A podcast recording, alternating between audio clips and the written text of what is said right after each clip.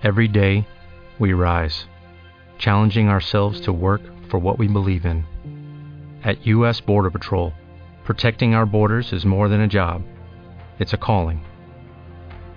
Agents answer the call, working together to keep our country and communities safe. If you are ready for a new mission, join U.S. Border Patrol and go beyond. Learn more at cbp.gov/careers.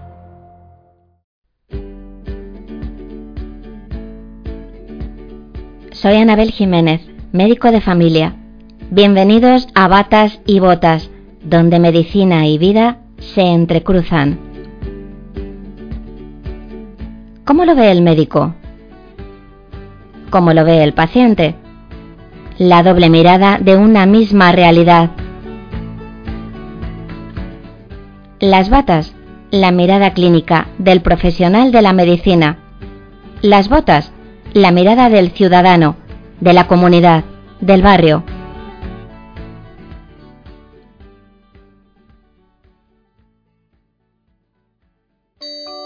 Andrea Silvini. Soy la doctora Mirta del Centro de Salud. Tenía usted una cita telefónica conmigo. Siguiente para curas. Tenga, ahí arriba pone el día, la hora de la analítica. Le he dado cita con su. Hablamos hoy del Centro de Salud. Mire, la consulta de la matrona está al fondo a la izquierda. Soy la enfermera del centro de salud. ¿Me abre, por favor? Túmbese, que voy a auscultarle. Ábrase un poco la camisa, por favor. Pase. Venía la revisión de los seis meses, ¿verdad? Adelante. El centro de salud es el lugar donde desarrollan su actividad los equipos de atención primaria, formados por profesionales sanitarios y no sanitarios. Los consultorios también proporcionan atención sanitaria en el ámbito de la atención primaria, pero son más pequeños y dependen funcionalmente de un centro de salud. Una zona básica de salud es la delimitación geográfica de la población que es atendida por un centro de salud. Un área de salud, también llamada departamento, distrito, sector o comarca, es la circunscripción administrativa que agrupa varias zonas básicas de salud que tienen en común un mismo hospital de referencia. Los equipos de atención primaria están formados por médicos de familia, pediatras, enfermeros, técnicos auxiliares de enfermería, administrativos, celadores, matronas y trabajadores sociales. Hola, ¿cree que el médico de familia es importante para su salud? ¿Confía en él? Confío en mi cabecera, sí, y mucho. Una persona que cuando he necesitado algo siempre ha estado ahí. Muy complacientes la- la- los médicos y, y estoy encantado. Eh, sí. Mucho. Mucho, de verdad. Sí. Sí. Sí. Pues sí, sí, sí confío en él. Sí, Sí, confío. Totalmente, sí. confío mucho, sí. Y es muy importante, es vital en estos momentos. Me- lo he notado más que en otras, en otras situaciones. Sí. Sí que creo que es importante para mi salud, pero yo estoy en un centro de salud, iniciativa que nos conocemos todos, entonces eso me da reparo muchas veces a ir y si tengo algún tipo de infección o algo, no me, no me transmite tanta confianza. Prefiero quedarme en Valencia e ir a un servicio de urgencias o algo así. Sí, sí que creo que es importante para mi salud. Como primera atención es a quien acudo y a, a quien confío, vamos, vamos a decir así. Yo creo que juegan un papel muy importante porque es eh, el primer, eh, la primera toma de contacto cuando te encuentras mal y es la que te sabe guiar o por si tienes algún problema más importante. Muy importante, para mí es, es muy importante.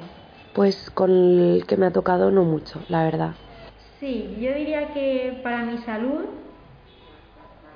pero también un poco para llevar un control personalizado, porque eh, en mi caso mi familia es una familia muy grande y yo siempre he sentido que el médico de cabecera nos conocía.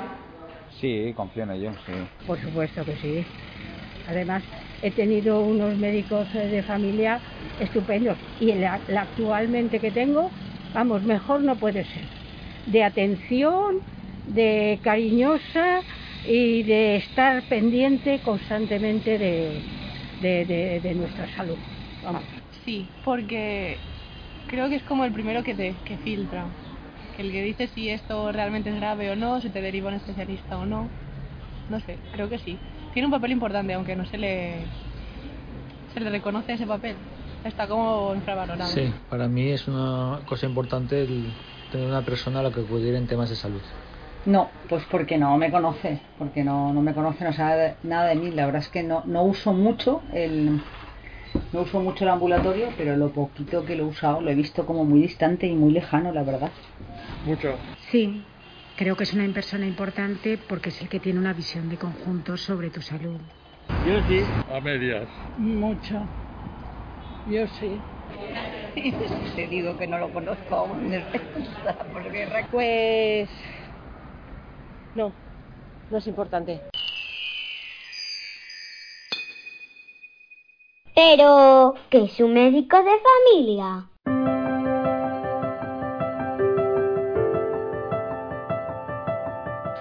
El médico de familia es el especialista en personas.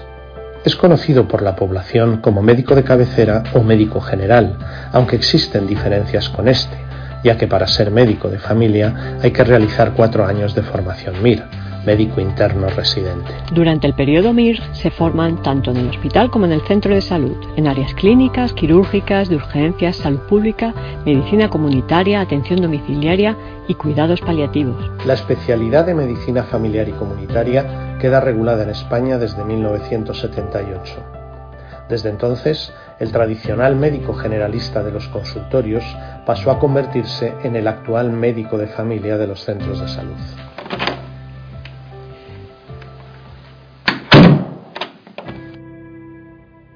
Doctora, mire cómo tengo la rodilla. Es que ya ni con muletas me aclaró. Llevo tres días fatal con muchísima congestión y, y un poco de fiebre. No puedo respirar bien. Empecé con la quimio y ya no sé si, si voy o si vengo. La verdad es que tengo esperanzas, pero con muchos altibajos. Hay días que me encuentro tan mal que no sé si voy a salir de esta. En fin, ya conoce además usted eh, mi panorama familiar. He venido porque no hago bien la digestión, se me hincha muchísimo la tripa después de comer y me vuelve la comida a la boca. Necesito un informe para solicitar la ayuda de la ley de dependencia. El Alzheimer de mi padre, como usted sabe, está muy avanzado y yo estoy sobrepasado entre el trabajo, los hijos, su cuidado. No puedo dormir, doctora. A las cuatro los ojos como platos. Mire, venía porque me han salido unas manchas rojas en la espalda. Ya hace por lo menos cuatro meses. Me pica muchísimo, la verdad, más de noche que de día. Doctora, desde hace dos semanas se me ha disparado la tensión y tengo mucho dolor de cabeza. No tengo ganas de nada. Desde que falleció mi esposa, solo quiero estar en la cama. Me pregunto qué pinto en este mundo.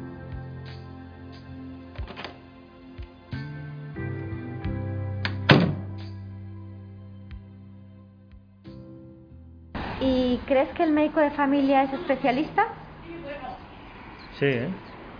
creo que sí. Vale. Creo que es especialista porque eh, su labor es muy concreta, ¿no? Es, con, la, con las dolencias normales que tenemos, la, la gente normal. Entonces, muy enfocado, muy personal, yo creo que sí. El médico de familia, eh, no, yo creo que no. Sí, ¿no?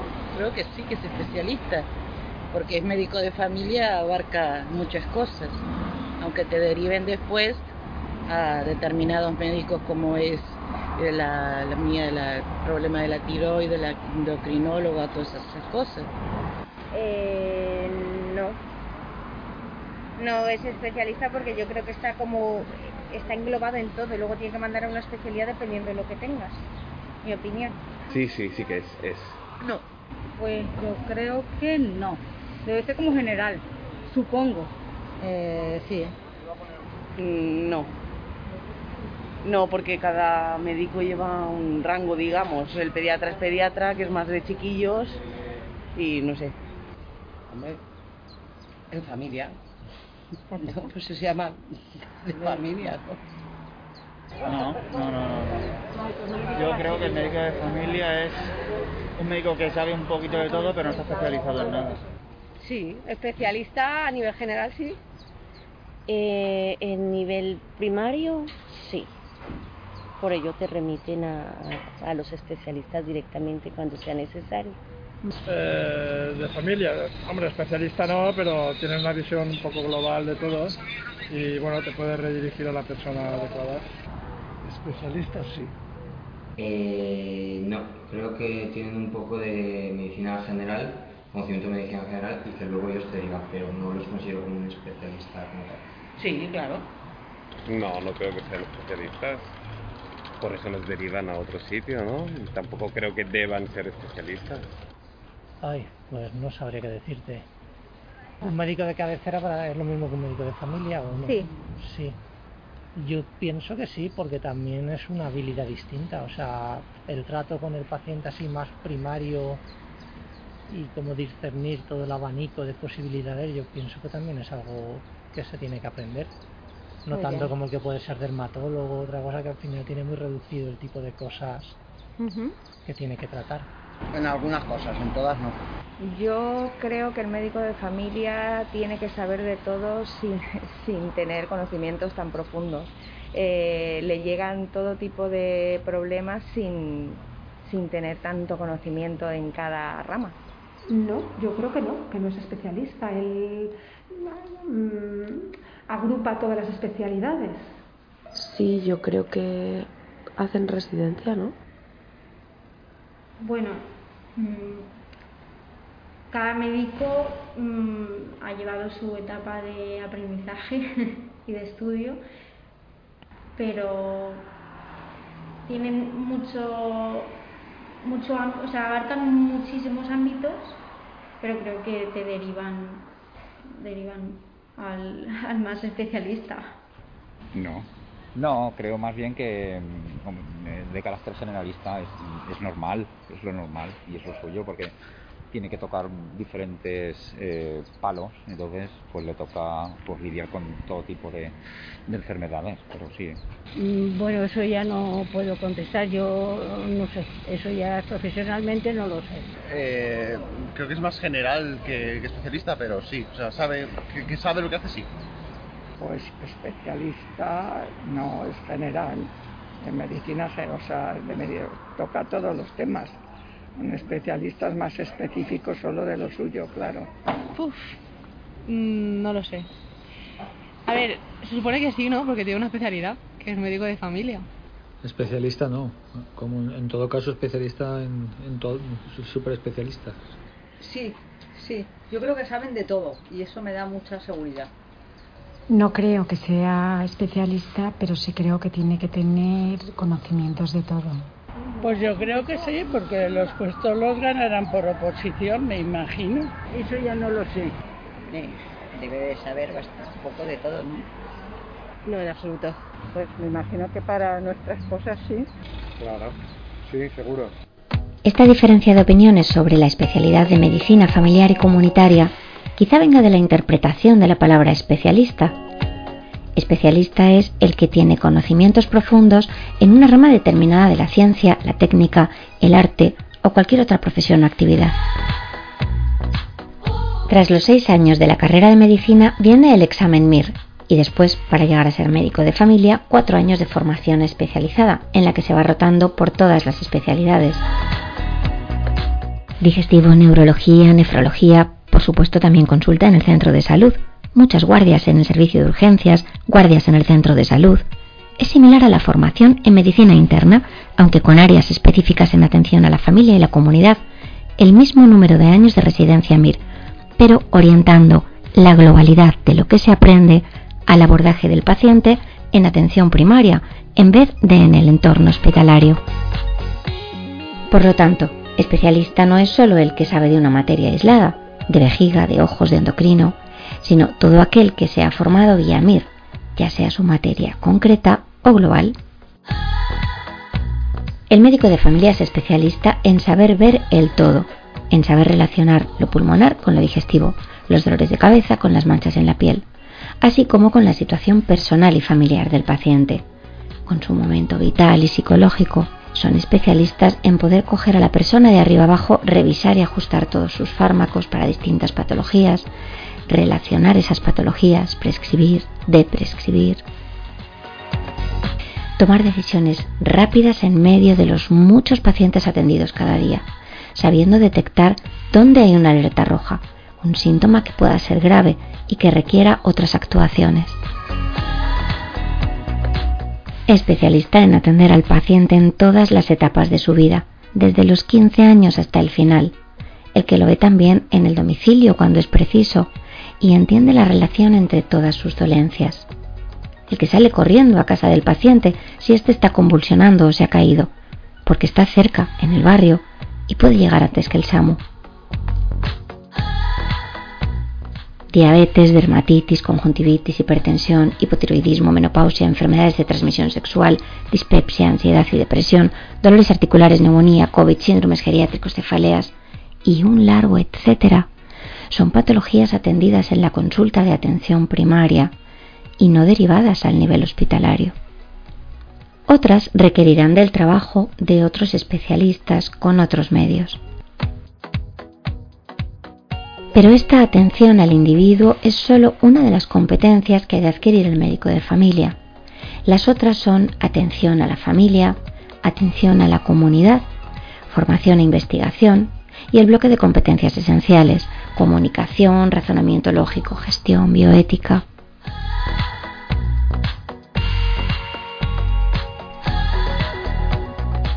En una jornada laboral normal, el médico debería no solo dar atención al individuo en consulta presencial, telefónica o en el domicilio, sino también tener tiempo para docencia, reuniones de equipo para el trabajo multidisciplinar, actividades de atención comunitaria, atención a la familia, visitas programadas a los domicilios de los pacientes inmovilizados, investigación.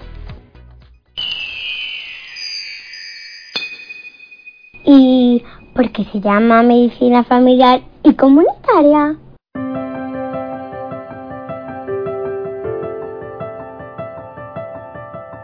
La familia juega un papel incuestionable en los procesos de salud. La familia es la principal fuente de ayuda cuando sobreviene la enfermedad. Pero por el contrario, una disfunción familiar puede ayudar a que aparezca y se mantenga una enfermedad. Cuando valoramos a un paciente, tomamos como referencia su contexto familiar. No se trata de sustituirlo como individuo, sino de imaginarlo en su contexto familiar para poder así ayudarle mejor. Así como es importante imaginar al paciente en su contexto familiar, también lo es imaginarlo en su contexto comunitario. Conocer el barrio, su red social. Un buen médico de familia no ha de separar consulta individual de atención comunitaria.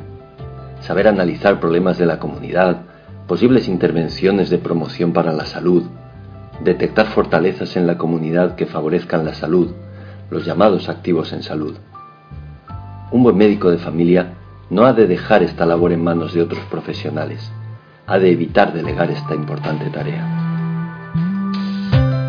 Los médicos de familia atienden anualmente más de 200 millones de consultas, ofrecen continuidad y globalidad en la asistencia, ejercen una atención longitudinal desde la adolescencia, 15 años, hasta el final de la vida del paciente. Esta atención continuada permite al médico de familia atender la gran mayoría de los problemas de salud de las personas a lo largo de toda su vida, convirtiéndose en muchas ocasiones en el consejero, en el asesor y en el confidente del paciente. He preguntado a muchos trabajadores sanitarios de distintos centros de salud de diferentes comunidades autónomas ¿Qué profesional echas en falta en un equipo de atención primaria? ¿Cuál crees que sería necesario, además de los que ya trabajamos en los equipos de los centros de salud? Algunos compañeros opinan que no añadirían más perfiles profesionales. Otros han sugerido psicólogo, enfermeros de familia, podólogo, nutricionista, preparador físico, terapeuta ocupacional, sexólogo, paciente experto, coach, más odontólogos y más fisios, informático, guarda de seguridad. Sin duda, los perfiles más nombrados han sido los que os he dicho en primer lugar. Psicólogo, enfermeros especialistas en familiar y comunitaria, podólogo, nutricionista y preparador físico. He preguntado también en la calle y por redes a población no sanitaria. ¿Qué profesional echas en falta en tu centro de salud? Pensaba que las opiniones de los no sanitarios iban a ser más variadas, pero coinciden bastante con las de los profesionales. Psicólogo, odontólogo, servicio de rayos y ecografía, fisio, nutricionista, médicos de urgencias, entrenadores físicos. Sin duda, el más solicitado por la población ha sido el psicólogo. Se han nombrado perfiles que sí existen en las unidades de apoyo de atención primaria, como fisios, rayos, médicos de urgencias, quizá por desconocimiento de los centros de salud o porque no todos los centros tienen las mismas prestaciones. Estas varían sobre todo en función del tamaño del centro.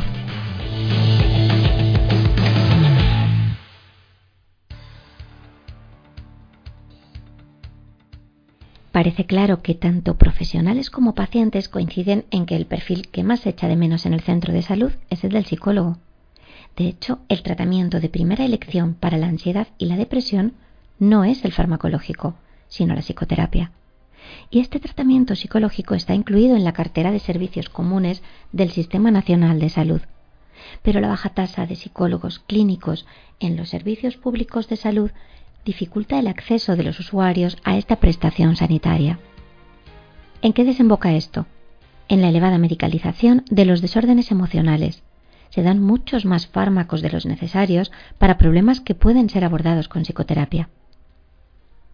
La psicoterapia no solo está incluida en la cartera de servicios del Sistema Nacional de Salud, sino que es el tratamiento de elección recomendado para la ansiedad y la depresión en las guías de práctica clínica de nuestro entorno. El Consejo General de Colegios Oficiales de Psicología hizo en 2019 una propuesta de que haya psicólogos clínicos en atención primaria en todas las comunidades autónomas.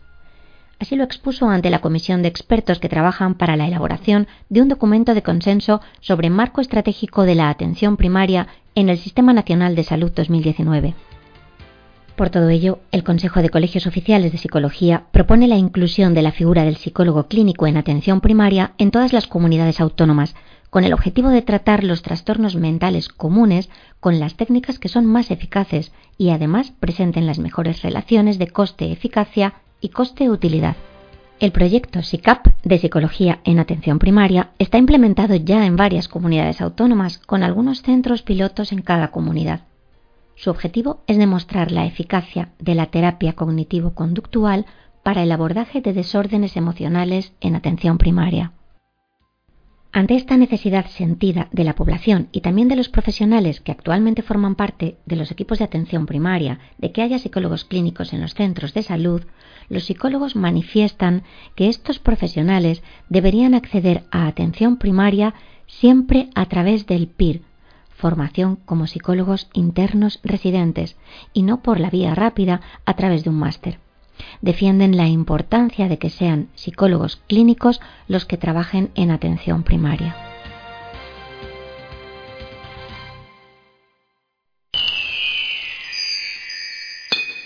¿Y qué hacen los enfermeros en un centro de salud?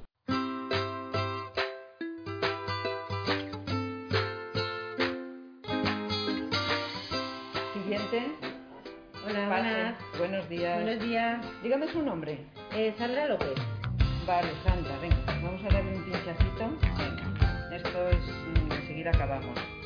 A ver, le piden bioquímica, hemograma, venga. Las enfermeras y enfermeros de un centro de salud hacen extracciones sanguíneas y otras recogidas de muestras, realizan curas, administran tratamientos, hacen seguimiento de pacientes crónicos en el centro y en domicilio, vacunaciones y otras actividades de prevención. Ahora un pinchacito. Ya está. Y lo has notado. Suba un poco el brazo que le pongo la venda mejor. ¿Así le duele? Realizan también charlas de educación para la salud, actividades comunitarias dirigidas a distintos colectivos, participan en los programas de vigilancia epidemiológica, capacitan al individuo y a la familia para que asuman conductas responsables en el cuidado de su salud. Y ya está. Le pongo unos puntos de aproximación en la herida. Va a venir a Capacitan a grupos de voluntarios para su participación en la promoción de la salud. Ruth Lozano es la presidenta de la Asociación Valenciana de Enfermería Familiar y Comunitaria. nos explica el núcleo central de esta especialidad de enfermería. Los especialistas en enfermería familiar y comunitaria promovemos la salud mental, física y social de una comunidad. Entre nuestros principales objetivos está conseguir que las personas sanas se mantengan sanas y aquellas que presentan problemas de salud sean capaces de adoptar las medidas de autocuidado necesarias para lograr el mayor nivel de autonomía, de salud y de calidad de vida que su enfermedad le permita. Si bien la especialidad de enfermería familiar y comunitaria tiene un largo recorrido histórico, en España no se aprobó el programa formativo hasta junio del 2010. En la práctica se ha ido desarrollando una atención específica de enfermería comunitaria desde que en 1980 se implantara el nuevo modelo de atención primaria de salud, que se desarrolló en el marco de la Declaración de Alma Ata en 1978.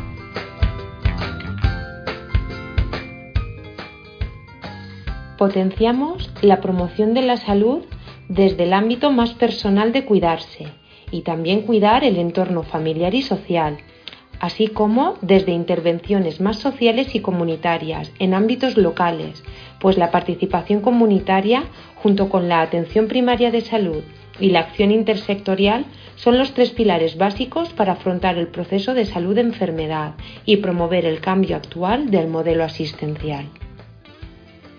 Las enfermeras que realicen la formación sanitaria especializada para enfermera familiar y comunitaria, EIR, realizarán la formación en los equipos de atención primaria acreditados por el Ministerio Comunidades Docentes Multiprofesionales. Con la entrada de la reforma de la atención primaria, la enfermera dejó de ser un técnico sanitario, antes llamados ATS, y pasó a ser un agente de salud más del sistema sanitario, con el desarrollo de unas competencias propias.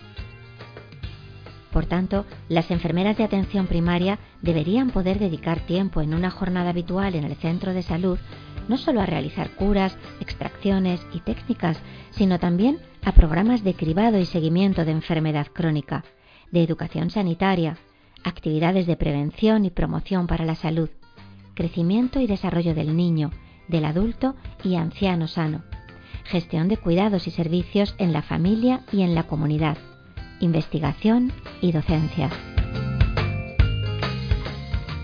La realidad es que a fecha de hoy, año 2021, hay enfermeras que han hecho la especialidad de familiar y comunitaria que no pueden trabajar en atención primaria. Este es un punto débil que los políticos deben abordar. Hay que adaptar bolsas específicas de trabajo de enfermeras de familia y diseñar nuevas ofertas de empleo.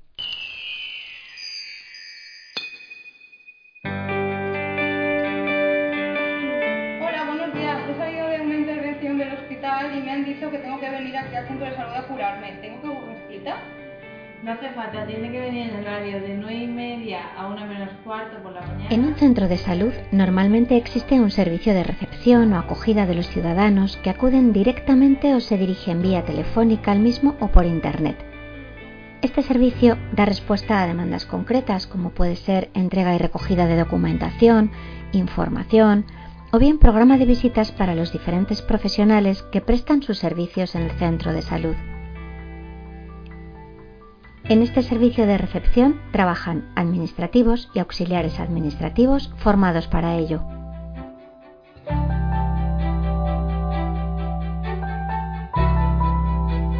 Siguiente para vacunación COVID. Hola, buenos días, dígame. Hola, buenos días. Eh, quería cita para el doctor Manín. Sí, claro, déjame la tarjeta. Vale, un momentito. Existe otro perfil con labores administrativas que ha empezado a incluirse en atención primaria, especialmente durante los meses de pandemia. Son los técnicos superiores en administración y documentación sanitarias. Forman parte de la Sociedad Española de Técnicos Superiores Sanitarios junto con los técnicos de laboratorio, de ortoprótesis, de imagen, de dietética y otras especialidades. Se ha puesto de manifiesto que incluir dentro de atención primaria a los técnicos superiores en documentación y administración sanitarias mejora la calidad asistencial a los pacientes. Están formados para el tratamiento de la información clínica y para la comunicación con los pacientes. tienen competencias para aplicar técnicas de apoyo psicosocial al paciente y están cualificados para manejar la comunicación profesional sanitario-paciente con niños, jóvenes, adultos, ancianos, pacientes crónicos, terminales o personas con discapacidad. No solo pueden trabajar en los servicios de recepción, sino que pueden ser de gran ayuda en la gestión de las múltiples tareas administrativas y burocráticas que sobrecargan las consultas de los médicos de familia. Vale, ¿a las 10 le vendría bien? Vale, bien. muy Vale, bien. pues a las 10. Sí, ahora mismo. En el mostrador o recepción de un centro de salud pivota toda la actividad del centro. Es el punto de entrada de la comunicación con la población. Es clave en la accesibilidad del ciudadano a la atención primaria. El personal de recepción redistribuye las cargas a los distintos profesionales del centro, aplicando los protocolos vigentes. Hace labor de cribado de urgencias, es punto de información a los usuarios y puede hacer una labor comunitaria dando consejos de salud a la población.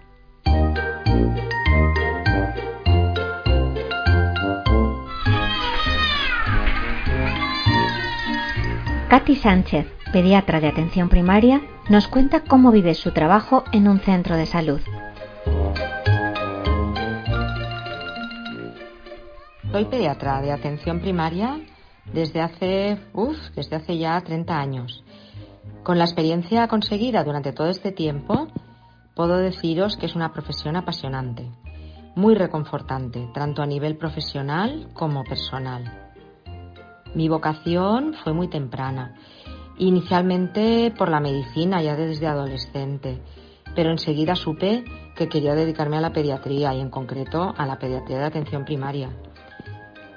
En atención primaria se atiende al niño desde que nace y durante su crecimiento hasta los 15 años. Esta continuidad asistencial a lo largo de la infancia hace que se establezca una relación importante de confianza que facilita la comunicación con las familias, nos permite conocer las características del entorno del niño y favorece una atención más humana y por tanto más eficiente. Esa cercanía es lo que más me gusta de la pediatría de atención primaria. Los pediatras de atención primaria ejercen una función de atención integral que tiene en cuenta el contexto del niño, el seguimiento de su desarrollo y la atención a los diversos problemas de salud. Lo que más valoro de la atención primaria es la cercanía y la humanización de la asistencia. El contacto estrecho con los niños y con sus familias me da una oportunidad magnífica para conocer a los pacientes, a los que considero mis niños, conocerlos tanto desde el punto de vista de sus enfermedades como en su desarrollo psicosocial. La asistencia y el acompañamiento a lo largo de la infancia también favorece la relación médico-paciente-familia, que es tan importante en nuestra profesión.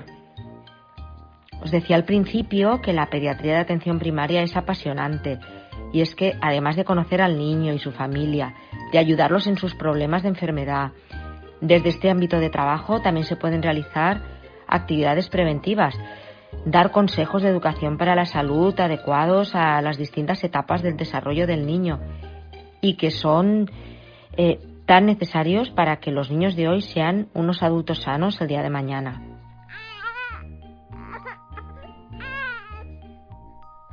Los pediatras de atención primaria ven a los niños crecer y están muy vinculados con las familias. Ejercen una atención longitudinal desde el nacimiento hasta la adolescencia. Después de 30 años de trabajo, la verdad es que estoy orgullosa de ser pediatra de atención primaria y sigo ilusionada y comprometida con esta vocación, la de estar al servicio de los niños y de sus familias.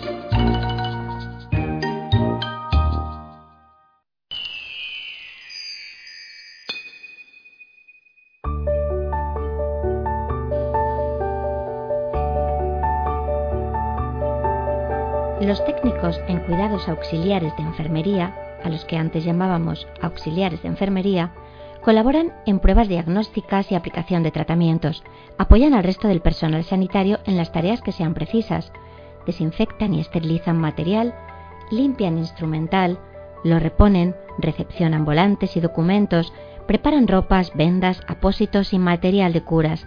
Recogen datos clínicos según indicación de médicos o enfermeros. Los celadores trasladan pacientes e instrumental, velan porque las dependencias estén en perfecto orden y se mantenga el silencio.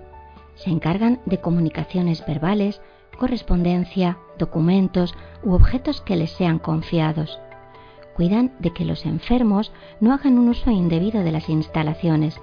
Vigilan las entradas si es necesario. Dan cuenta a sus superiores de desperfectos o anomalías en edificio o material.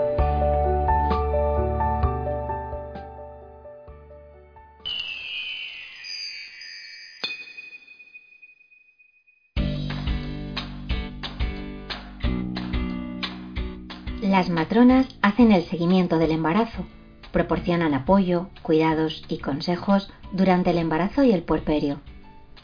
La matrona tiene una tarea importante en el asesoramiento y la educación para la salud, no solo para la mujer, sino en el seno de sus familias y de la comunidad. Se encargan también de hacer las citologías a las mujeres para la detección precoz del cáncer de cuello de útero y del acompañamiento a la mujer en la menopausia. Amparo Sebastián nos cuenta cómo es su trabajo de matrona en un centro de salud. Hola, mi nombre es Amparo Sebastián y soy matrona en el Centro de Salud de Salvador Pau desde finales de 2017. Trabajar en atención primaria supone todo un reto profesional, ya que las matronas no solo controlamos el embarazo, también acompañamos a la mujer en todas las etapas de su vida, desde la adolescencia hasta la edad madura. Me gusta mucho la labor que desarrollamos las matronas en primaria porque no solo atendemos la parte física del embarazo, también acompañamos a las mujeres en una etapa tan importante de su vida como es convertirse en madres y formar una familia.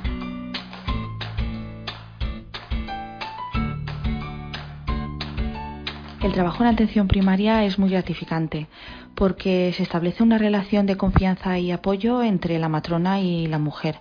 Y la verdad es que sobre todo cuando vuelven a controlarse un segundo embarazo y te comentan el buen recuerdo que tienen, eso es, eso es muy bonito. En 1984, la entonces Dirección General del INSALUD aceptó el proyecto específico de reforma de las actividades de la matrona en atención primaria presentado por la Asociación Española de Matronas, que estaba centrado fundamentalmente en la implantación de actividades de atención directa de matrona a la mujer en edad fértil. Este proyecto fue canalizado a través de la Subdirección General de Atención Primaria, y sus dos actividades más importantes y novedosas fueron la educación grupal para la salud y las consultas de matrona, ambas con un marcado carácter preventivo. El extinto Insalud dirigió a las matronas con fecha 25 de febrero de 1984 una circular confirmando finalmente la integración de la matrona en los servicios de atención a la mujer para la atención de la mujer gestante y la no gestante y del recién nacido. Es cierto que aún quedan muchos pasos que dar.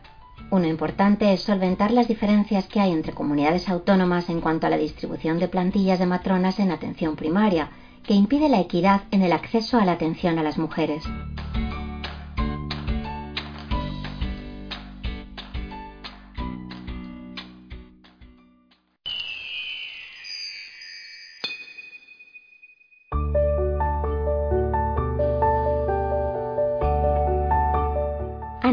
Trabajadora social, nos cuenta cómo es su trabajo en un centro de salud. Muy buenas, me llamo Ana y soy trabajadora social sanitaria. ¿Por qué mi profesión se llama así? Porque estudié trabajo social y llevo 32 años trabajando en sanidad, concretamente en un centro de salud. ¿Y qué hace la trabajadora social sanitaria en un centro de salud? Pues trabajamos sobre todo con el resto de profesionales de la medicina, tanto de adultos como de pediatría, con los profesionales de enfermería, con los auxiliares administrativos, con los celadores, con las matronas, porque nosotros atendemos la parte social dentro de la situación sanitaria en la que se encuentran las personas, sus familias o su entorno de vida. Lo que intentamos es ayudarles, acompañarles en todas las etapas de, su vida, no solo en la enfermedad, sino también en, en las situaciones de salud. Intentamos que estas personas sean partícipes en mejorar su salud y contamos con las capacidades que cada uno pueda tener para solucionar esas, esas situaciones. Y si a pesar de sus capacidades pues necesitarán muchas más ayudas o prestaciones, pues ya se iniciarían los trámites que consideramos adecuados para mejorar la situación de cada uno. El trabajador social facilita un apoyo a la persona que trata de promover su aprendizaje y el desarrollo de sus fortalezas para afrontar una situación determinada. Ante un trastorno, una enfermedad o una discapacidad, además de las barreras arquitectónicas aparecen otras dificultades sociales, dificultades familiares, soledad, rechazo social, dificultades económicas. Ante estas situaciones, el trabajador social actúa con el objetivo principal de mantener el bienestar y la calidad de vida. Para ello lleva a cabo diferentes actuaciones, como por ejemplo acoger a la persona, recopilar la información para hacer una valoración y un diagnóstico adecuados, elaborar un diagnóstico social, movilizar recursos y acompañar a la persona durante todo el proceso. No estamos en todos los centros de salud y dependiendo de donde residan las personas, podrán tener acceso o no a la atención de una trabajadora social sanitaria.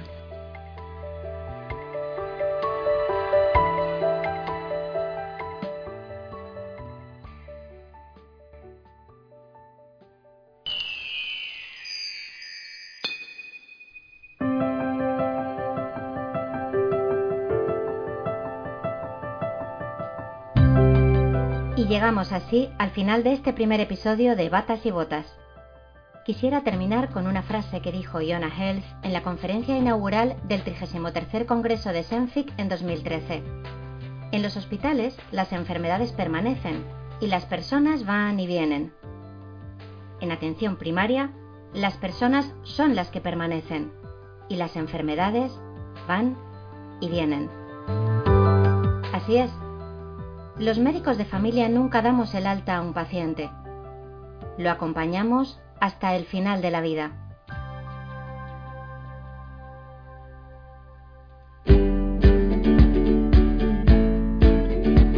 Gracias por escuchar Batas y Botas. Suscríbete y comparte si te ha gustado este episodio. En el blog Batas y Botas tienes los links y referencias de las fuentes utilizadas, así como los agradecimientos a los colaboradores.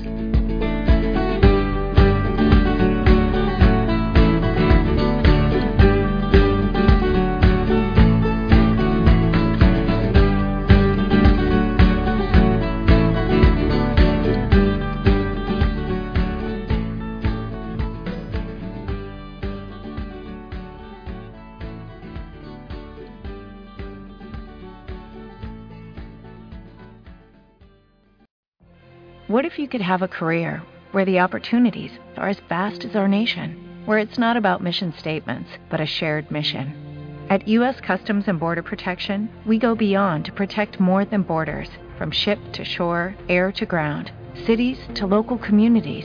CBP agents and officers are keeping people safe.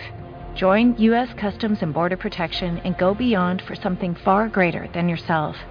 Learn more at cbp.gov/careers.